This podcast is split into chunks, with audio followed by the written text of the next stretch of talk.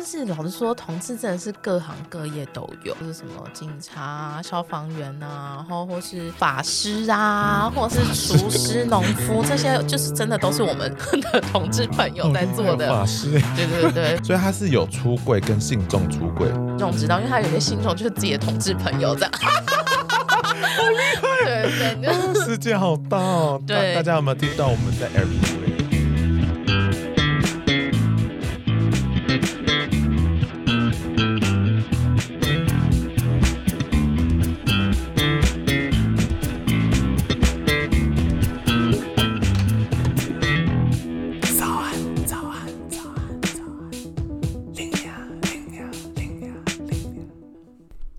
Hello，大家，今天这一集呢是一则特别的企划。那这十月就是我们所谓的骄傲月，所以我们呢就特别推出了一则叫做“成人之美彩虹十月”的特别企划。那 KKBOX 长期以来呢都是支持台湾的多元性别的族群，然后他们也希望说台湾社会可以更加自由与平等。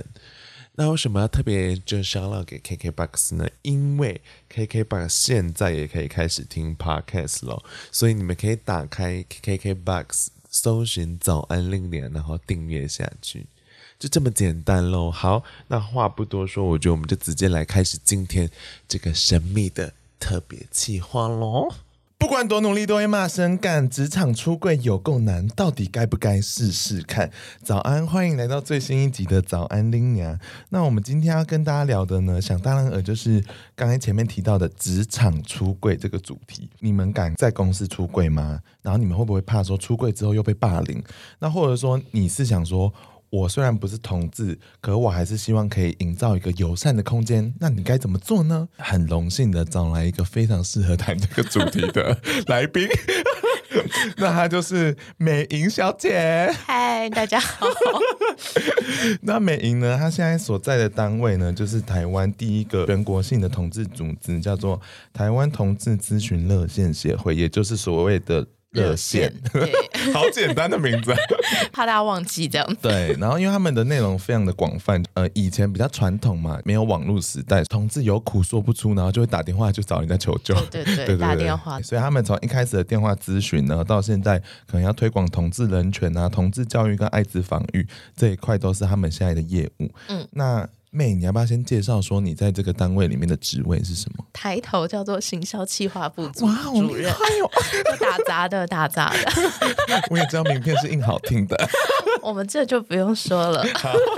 那今天因为主题是就是职场出柜，嗯，那我觉得光出柜这题目就有点难了，嗯，所以我们一开始先来玩一个游戏好了。好，你来问我说你敢跟谁出柜？快问快答。因为我不能出柜这样子，因为你，你也可以。我是我们机构现在唯二的异性恋。哇，你真的是很特别。对，我的出柜就是这个，就是平常在机构反而要想说啊，什么时候告诉别人我是异性恋？这个好像真的需要，就是大家可能都以为我喜欢女生，但就有一点遗憾这样。嗯、好，那你直接来问我吧。好啊，嗯，来，早安林娘啊啊啊！我敢跟谁出柜呢？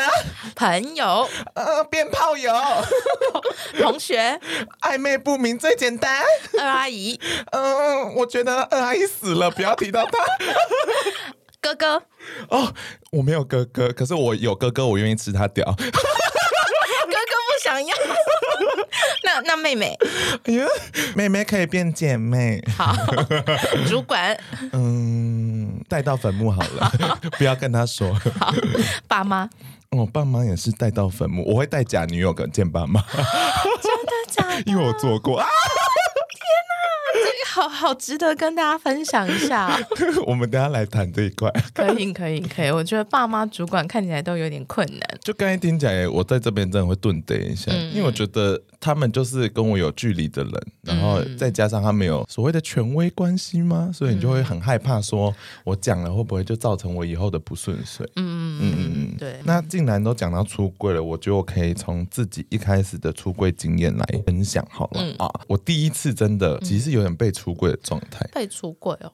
反正我有个暧昧的学长，然后他不小心把这个资讯泄露给我另外一个很好的朋友，在学校里头是不是？对。然后我就很紧张，那个朋友。就打电话给我，然后我当时很紧张，因为我人生没做过这件事嘛。几岁啊？那时候？其实我已经很老，大概大一二了吗？哦。因为我没打算做这件事，然后结果那时候我就紧张到哭了。好丢脸！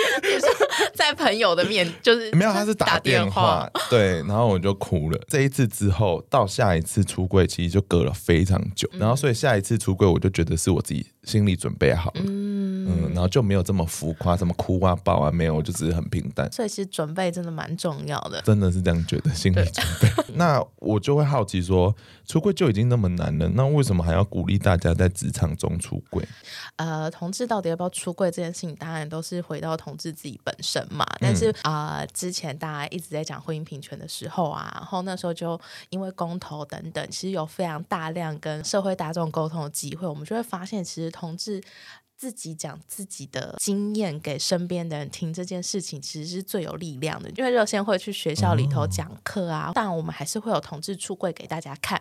可是就是 出柜给大家看，就是说站在门口说嗨，我是 gay 这样子。就是我们会在台上，然后就跟大家讲说，哦，那今天可能就是有一些会出柜的伙伴，这样让一些没有看过同志的人知道说，哦，同志原来长这样子啊。对，什么动物园？对，我觉得因为被看见事情蛮重要的，就可以差个几分。分享我们之前去一个比较偏向的地方，我们就是有问大家说：“哎，你对同志印象是什么？”后来就收回来是最近这一年的事情哦。他就是写说恶心但尊重。然后我们看到那时候就是也没有说什么，但后来就是随着就是整个讲堂的进行，后来就我们有一个义工就是有当场开始讲他生命故事等等。最后结束的时候，就是我们有个同事就有把问题拉回来，就是听完他的故事，你还觉得他恶心吗？那大家就是都摇摇头。所以就是被看见这件事情其实还蛮重。然后现身这件事情，其实是最可以打动别人。你好会讲话。觉得很感人的，就当然都要准备好。我觉得刚刚你讲那个非常好，就是准备这件事情很重要。嗯、但是就是当你准备好，如果你愿意多让别人看到一点点，其实那个力量很大，所以我们才会觉得所有同志都可以就是思考的啦。嗯，哎、欸，可是因为老实讲啊，就是我现在虽然越活越自己，嗯，可是在公司，我觉得我老板已经算很友善了。嗯，因为老板姐姐好像也是 T。偷偷帮老板出柜，所以这时候我就会想说，哇哦，这件事真的是一定有相对的难度。我自己也不会想到说要出柜，因为我就觉得同事不熟，嗯，对对对，我就很少会去思考这件事情。那其实对一般人来讲，那那个顾虑可能会更多。对，那我自己就会蛮好奇，说大家考量的点到底有哪些？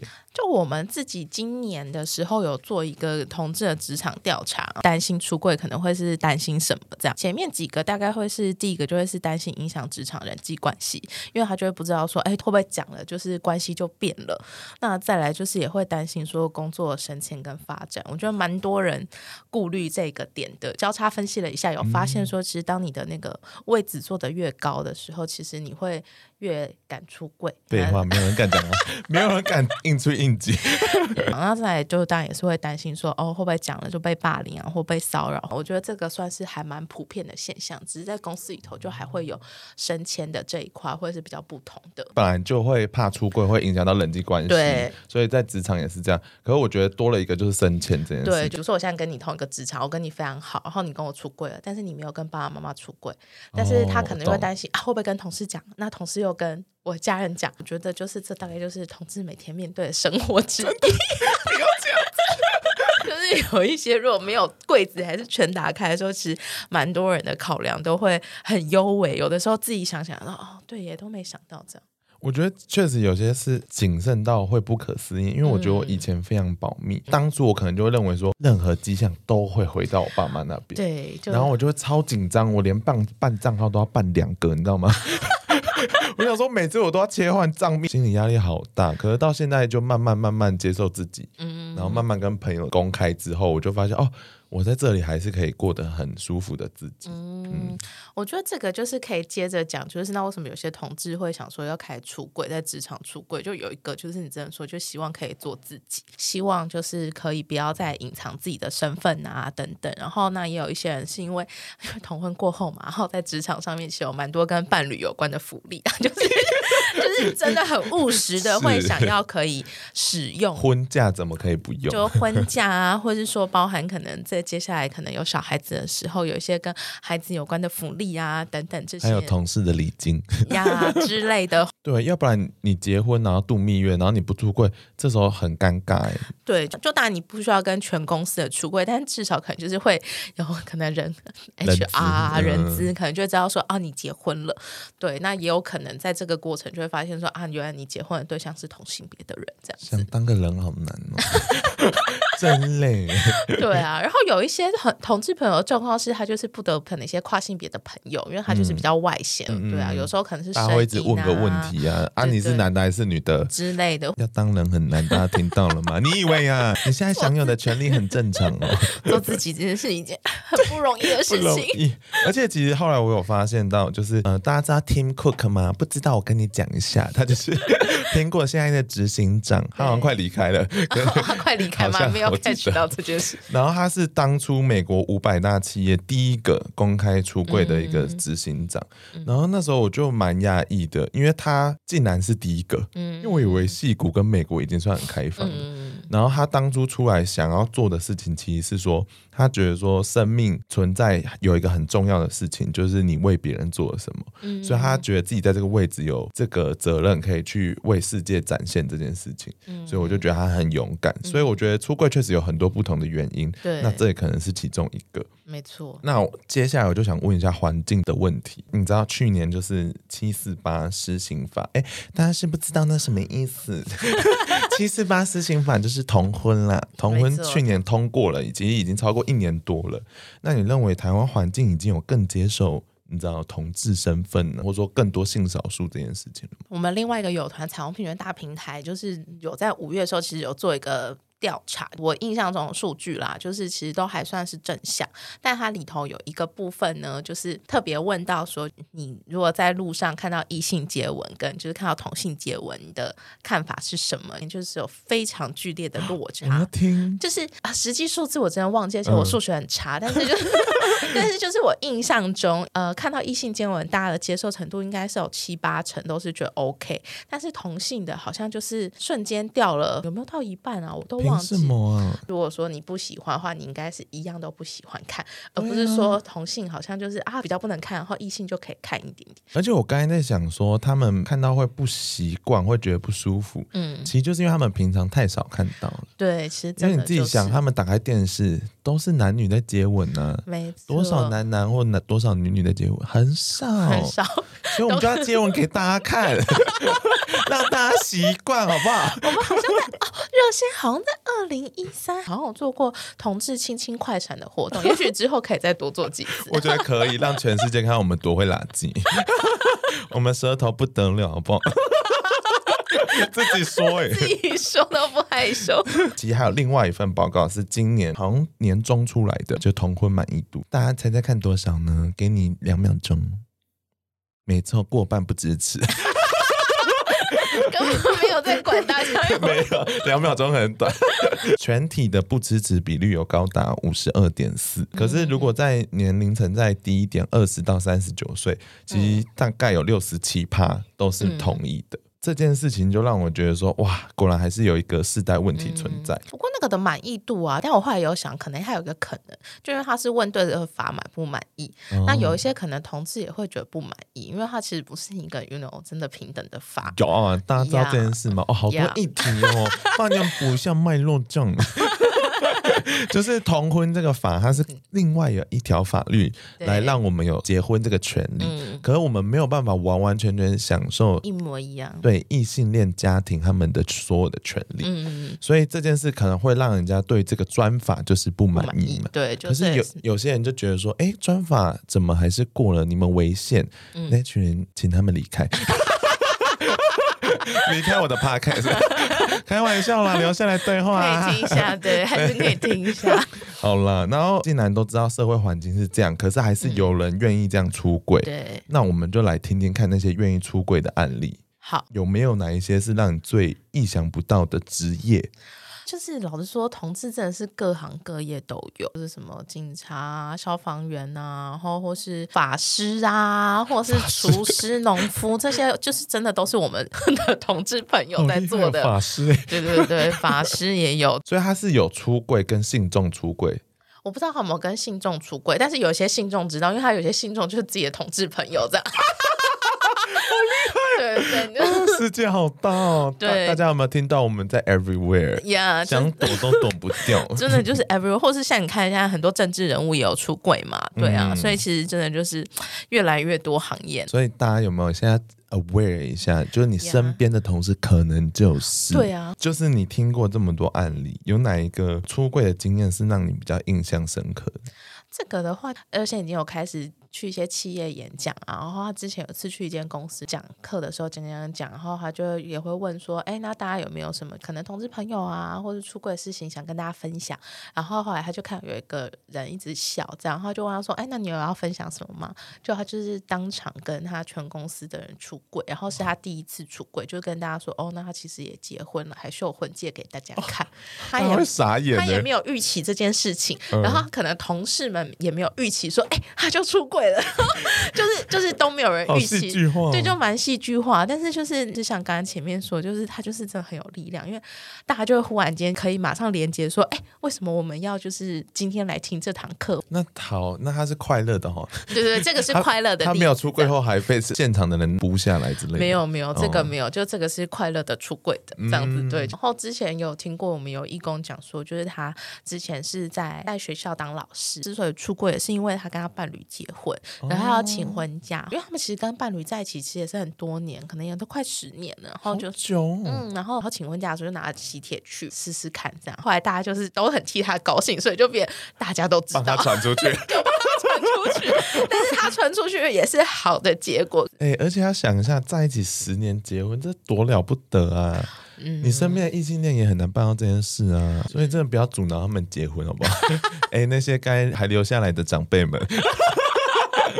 给人家结婚了，好了，那刚刚都是好的经验，有没有一些比较可能他们有些受伤啊，比较糟糕的经验？也是有啊，其实我觉得令人难过，其实比较多都会在家里面发生的。然后，但职场上面，我们之前有听过一个，就是朋友跟我们分享，他就是说有员工很想要就是推多元性别有关的议题，然后但他公司的主管就是觉得说，我们这边又没有同志，我们这边就都很 OK 啊，但也没有同志出柜，这有什么好好要谈的？这样，后来就终于就是说服了一个同事，就是去出柜给他的主管看，然后他强迫，就也没有强强迫，就可能跟他讨论一下，就说，因为他就是他想做事，可是一直被用这个理由拒把他当王牌在打，欸，然 后他就想说，就是跟一个人讨论看看看，说是不是 OK 这样，然后就出柜之后，那个主管就是就问他说，哦，真的哦，那。你没有想过要跟女生在一起？你没有想跟女生试试看吗？就是这个公司之前一直在那边讲说，哦，自己很 OK 啊什么的，然后但后来真的有人出柜，哇，反应是这样子，就是很、啊、很不 OK。因为有些主管真的一直假装很温柔，就他投给韩国瑜，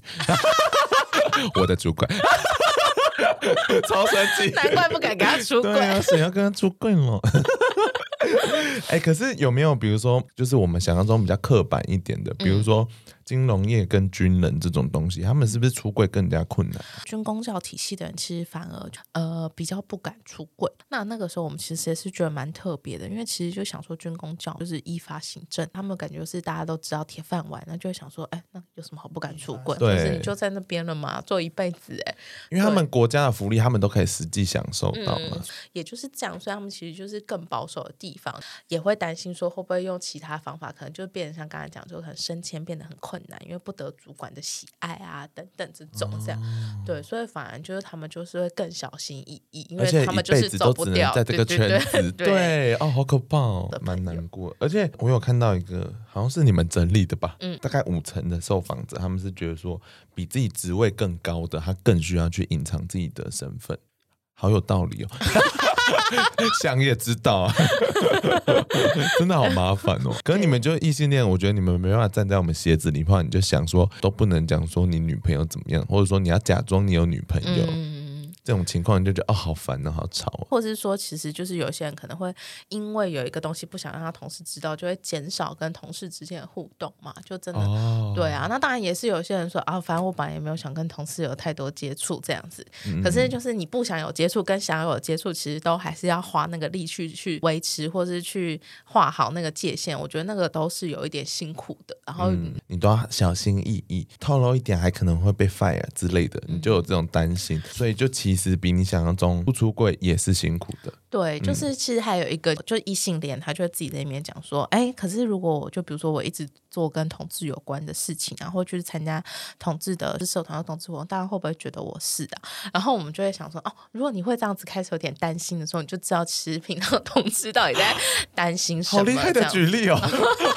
对，因为有些人就很担心自己被误会啊，啊，再怎么样，就算你被误会啊，就真的是误会，就没有差，好不好？就是其实真的差别还好。当同事误会我，哎，他对了，这时候麻烦来了。对对，哎，那我因为我这个人蛮负面的，所以我就想知道说，就最糟糕的情况，因为假设我真的出柜之后被霸凌，甚至革职，嗯、我有任何保护自己的方法吗？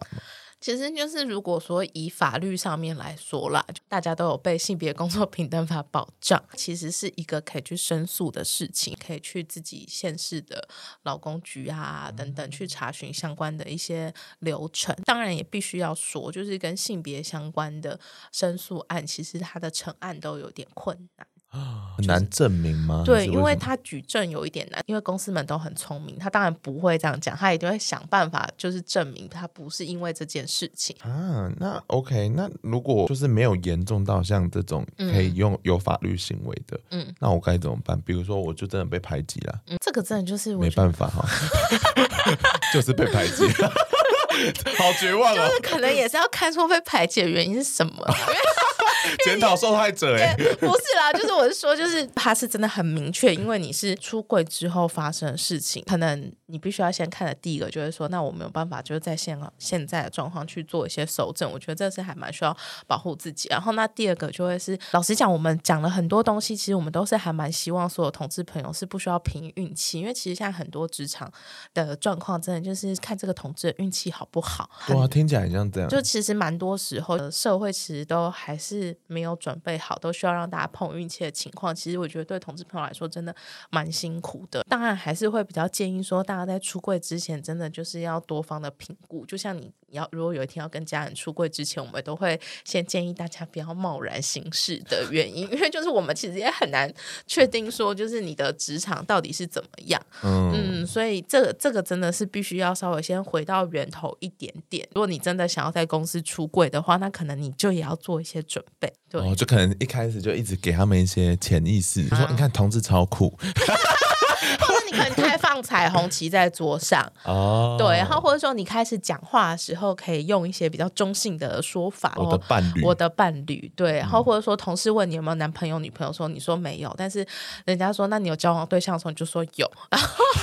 就是有我知道有一些，哦、我知道有一些同志朋友是这样子的做法，就是他就说他其实没有想说谎，这些都是大家可以试试看的。那当然就是如果你就真的发现说老板的那个。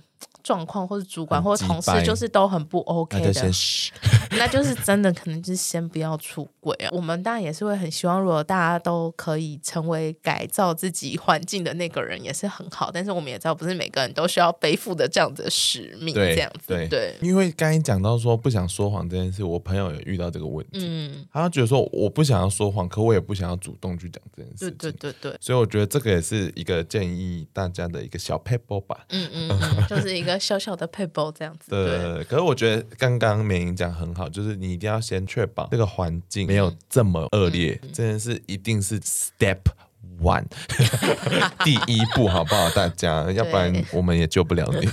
对，就是同志们其实从小都蛮会察言观色的，就他可以把这个、啊、这个能力拿出来用一用，这样。好厉害哦！对我，我们都准备这么久了，对不对，姐妹们？是时候拿出来了。那我再追问一下好了。好，刚才讲的一些恶劣的主管，我公司还是有。嗯、真的？他不虽然不是我直属主管，可是他就会说，我儿子如果是同性，我要把他打死。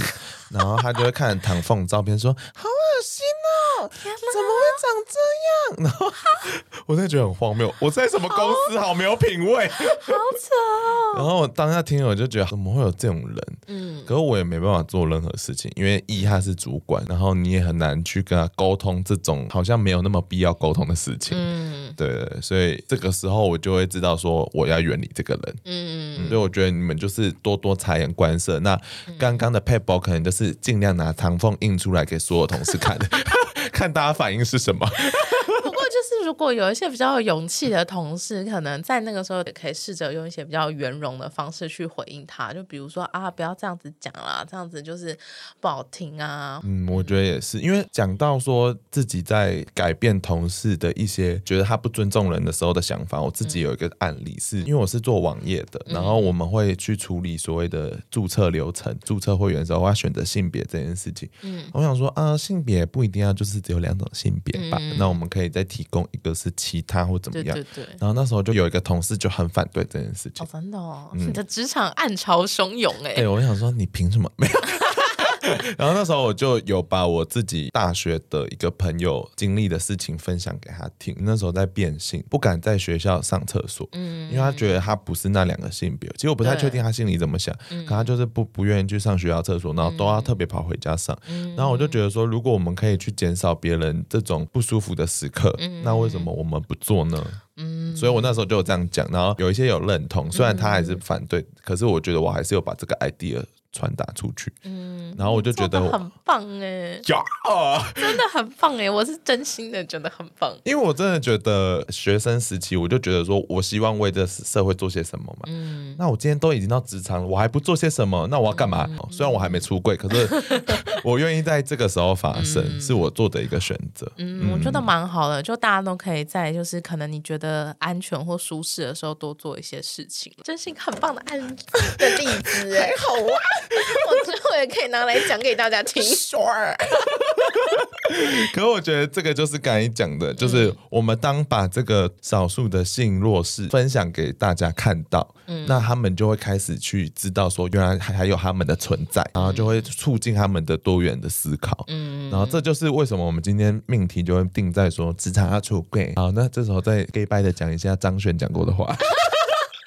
人家现在叫安普，好，安普。那 安普曾经有讲过一段话，我觉得很厉害，就是说，当我们可能出一份力的时候，这个行为就像投铜板到铺满里面，嗯、可是有一天铺满满了被打破的时候，你才会知道原来有那么多人努力的把铜板投了进去。嗯、那我觉得这个事情就是告诉我们积少成多嘛，其实就积少成多这么简单。然后张学要讲成这样，我没办没办法嘛。可是我觉得就讲的很美。那真的，他这个真的很美。对，所以我觉得我们就可以。扮演这种角色，我一直相信我不会成为一个很呃，我好，maybe 我会成为一个很重要的 人物，我也不知道。可是我相信我每一个行为都在做这个积少成多，嗯，然后我也是用这个张悬讲的话来鼓励自己，希望可以鼓励到大家哦。就算你不是呃性少数性别的人，嗯，你也可以做这件事情，没错。那再来，我好奇的是，出柜除了说我是 gay，我是蕾丝边这件事之外，嗯、其实还有其他的出柜，那就是所谓的跨性别族群跟艾滋带原者。哎，怎么讲啊？好难啊！感染者，艾滋感染者，sorry，艾 滋感染者，对，对就他们其实生活上也会遇到说要跟别人出轨的情况。嗯嗯，那我不知道你有没有。可以跟大家想要分享，或者说他们怎么去处理这件事情。比如说，艾滋感染者可能去看病的时候，就有需要跟别人去做这个沟通。嗯。就可以分两个啊，如果是跨性别的部分还在转换过程的跨性别朋友，一来可能就是会被辨识，或是二来可能就是来的时候就会发现说他的证件可能跟他看到的人不一致啊，等等的。哦、对，然后呢也包含像刚刚你说，就是有些空间的使用上面，就是像厕所，我们还是有太多的东西都是性别二分的情况，其实对跨性别的朋友来说，其实都不是那么友善。制服啊等等，只要就是有很明确的二分的情况之下。那其实对他们来讲都是蛮辛苦的。你觉得在这种情况下，他们该就是坦白这件事情？这真的不是太好。但是就是其实有的时候，我我个人啦，这是不代表机构立场。OK，对，但是美银的立场不是热线。对，就是我因为有一些跨性别的朋友，他可能就真的就是射精定位比较没有那么好。那那时候的确，我就会觉得比较务实的想去跟他讨论，那他最大的界限会到哪里？哦，比如说，在可不可以稍微先符合一点点社会的期待，就是让他可以先过一关再一关这样子，就不要马上，you know? 嗯，对，就是这个都很糟糕。但是，就是的确是听到一些个案的时候，也会做着思考吧。这样子，因为他如果现阶段要做的事是求生存这件事情，嗯、那确实你要做自己这件事情，确实有可能会被打折。加油，我们都在，还是有人支持你们的。嗯，对，就我觉得在跨的议题上面来说，真的就是比较辛苦一些些。而且我觉得这个族群也比较少被听到，嗯，嗯，因为我也是在做功课的时候看到一篇文章，他讲说他是女跨男的 gay，嗯，然后他就在讲说他在职场上不喜欢别人就是叫他女生啊或怎么样，嗯，然后这时候他就不确定到底要不要跟人家讲明白，嗯，所以他就很不舒服，他就把自己的不舒服打在。这篇文章上面，嗯，然后那时候我就有点吓到，想说哇，原来这个是我从来没有看到的一个声音。嗯，然后我今天在这篇文章看到，我想说，我之后就会希望可以多留意这件事情。嗯，我觉得你们可能平常生活中觉得理所当然，有时候可能会是别人生命中的恶意。嗯，所以。大家就是谨慎一点了，好不好？不要在那边那么拱拱，这样会伤到人。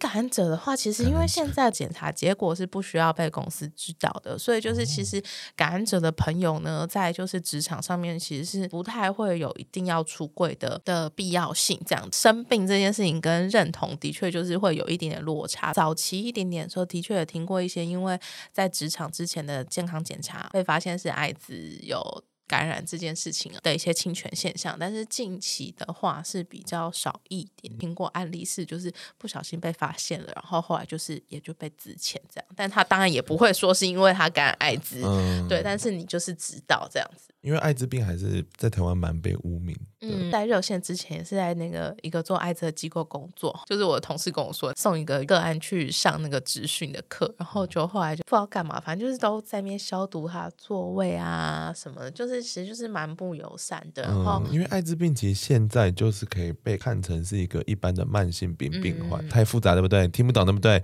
那就是糖尿病这种东西，对，它其实就是跟你平常面对这些病友的时候，你应该面对是一样的态度，嗯，而不应该有什么差别待遇。对，没错。嗯而且其实这件事情我觉得有点难，是因为我记得我大学的时候，反正我我朋友去急诊室，然后那时候的病患是他有艾滋病，嗯，然后就被护士就是大骂，啊，所以我想说，这种这个病可能连就是有医疗背景相关，可能都还没有办法那么理解的情况，他们确实是真的蛮弱势的，蛮蛮不必要的恐惧啊，老实说。而且现在有一个概念，就是说 U 等于 U，可以跟听众讲一下，好，可以介绍一下什么叫 U 等于 U 呢？美英。就是那个国际上面有说，其实艾滋感染者他们就是好好服药，病毒量就是控制在测不到的情况，其实他就是不会传染。没错，嗯、而且还可以无套。但是那个，但是无套还是会有其他的性病，病对。可是确实是他就没有那个传染的程度，所以大家应该听到有吓到吧？说哦，原来可以不。不会传染人的，没错，现在就是医疗已经进步到这样了，就是控制好的话，这样子，对，嗯嗯嗯。好，那最后最后，因为可能不是说听众都是性少数族群，嗯，那他们如果想要对就是其他同事是示出善意的话，他们可以怎么做？嗯，就前面刚才其实有讲啊，就是那个什么讲说同志自己可以放一些彩虹旗，那我觉得就是其他就是有善意的异性恋朋友们，其实也就是可以放彩虹旗开始，就是在生活周遭多一些彩虹小物，因为我觉得这个东西大概就是同志朋友会比较可以敏感到的东西，日常生活当中可以比较不要那么的，就是用性别啊去讲一些词的时候，其实也都会让同志朋友感觉到，就是你是比较友善。就像刚才讲的女朋友、男朋友，你就可以说啊，你最近有找到另外一半吗？对啊，交往对象啊，啊或者什么之类的。不要那么女朋友、男朋友这样。对对，或是说你真的很爱讲女朋友、男朋友，你可以女朋友问完再换问男朋友。对呀、啊，对，什么年代？拜托一下吧，跟上脚步哦，听众们。今天一直对他们喊话。那好，那再好奇一点，如果我是企业方的话，嗯、那。我可能今天要做性平教育，那我可能要找谁安排？可以找我们呢、啊，我们是台湾同志咨询热线协会。哎呦，是的，帮自己打广告哎。是的，我们就是热线这边，其实跟彩虹平权大平台，我们有一起有一个职场的小组，尤其是台湾其实非常多，其实是中小企业跟传产，然后我们其实也很愿意进去，就希望大家可以来找我们。嗯，那如果就是 HR 的朋友们，拜托帮公司安排一下好不好？嗯、对，就是、提高一下公司的质感，不要像我那个主管一样。主管真的很母汤哎，对，我吓到。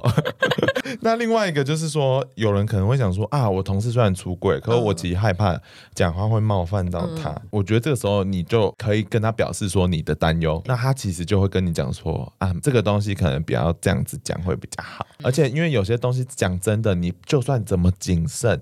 你就不是他，你就不是那个族群嘛，所以你就没有办法知道说他到底 care 哪些点，嗯、所以你可能就是这样表达后再去跟他沟通，嗯，对双方可能都还蛮好的。没错，好公益的一集啊，真的，听众会不会不习惯？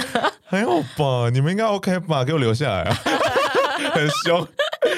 那最后最后，因为我们今天就讲同志出柜，那热线刚好有办一个职场出柜的一个讲座，要不要跟大家分享一下这个资讯？就是其实这个十月，就是我们有两个跟职场有关的活动，一个就是在十月二十五号，这是跟彩虹平权大平台一起合办，这个是收费的活动，但是就是我们会邀请到五位讲者来跟我们分享他在职场上面出柜的经验。另外一个是十月二十七，就是我们跟荷兰的一个组织叫 Workplace Pride，就是有办的是一个整天的研讨会，那这个就是的确比较适合一些公司啊，哦，企业方的，我会把链接就放在节目资讯栏里面，然后大家会不会想说，哎，为什么都办在十月啊？因为十月是台湾的骄傲月，没错，就什么意思呢？就是彩虹月，也就是办给我们这些性少数的一个 celebrate 的月份。对，我全球的话是六月，啊台湾就是十月。对，我也不知道为什么，因为比较不热啊。哦，对，台湾夏天不能出门。呀呀呀，十月有点太热，会不漂亮，而且刚好就跟万圣节一起，很适合我们妖魔鬼怪。自己这样讲应该可以吧？自己讲可以，我们不行。那还有没有些其他活动？除了这两个？对，就是这两个之外，当然就是刚才讲十月就是骄傲月嘛，所以十月三十一号其实就是台湾的同志游行，就是在台北举办的这个台湾最大的，也是亚洲最大吗？亚亚洲最大。有大家听到了没？台湾多厉害，多进步。然后前一天十月三十号，我们有跨性别游行，那这个应该也会是东亚最大。哎，我去年有看到在西门那里，对，今年会在西门町这边，嗯、但这个是热线版的，就也欢迎大家一起来认识跨性别。希望大家听完这一集可以更更加友善，然后更加多元一点，好不好？心胸打开来，我在跟我主管讲话。很棒。好了，那就谢谢美莹今天来上我们的节目，谢谢大家，也感谢热线为台湾长期以来的服务，谢谢你们，yeah, 谢谢。好，大家晚安喽。哎，这不是早安吗？哦，因为一开头是早安，oh, 结束是晚安。哦，我我相信很多听众也不懂，顺便解说。然后晚安说，嗯嗯嗯，那我们一起。好，大家晚安。嗯。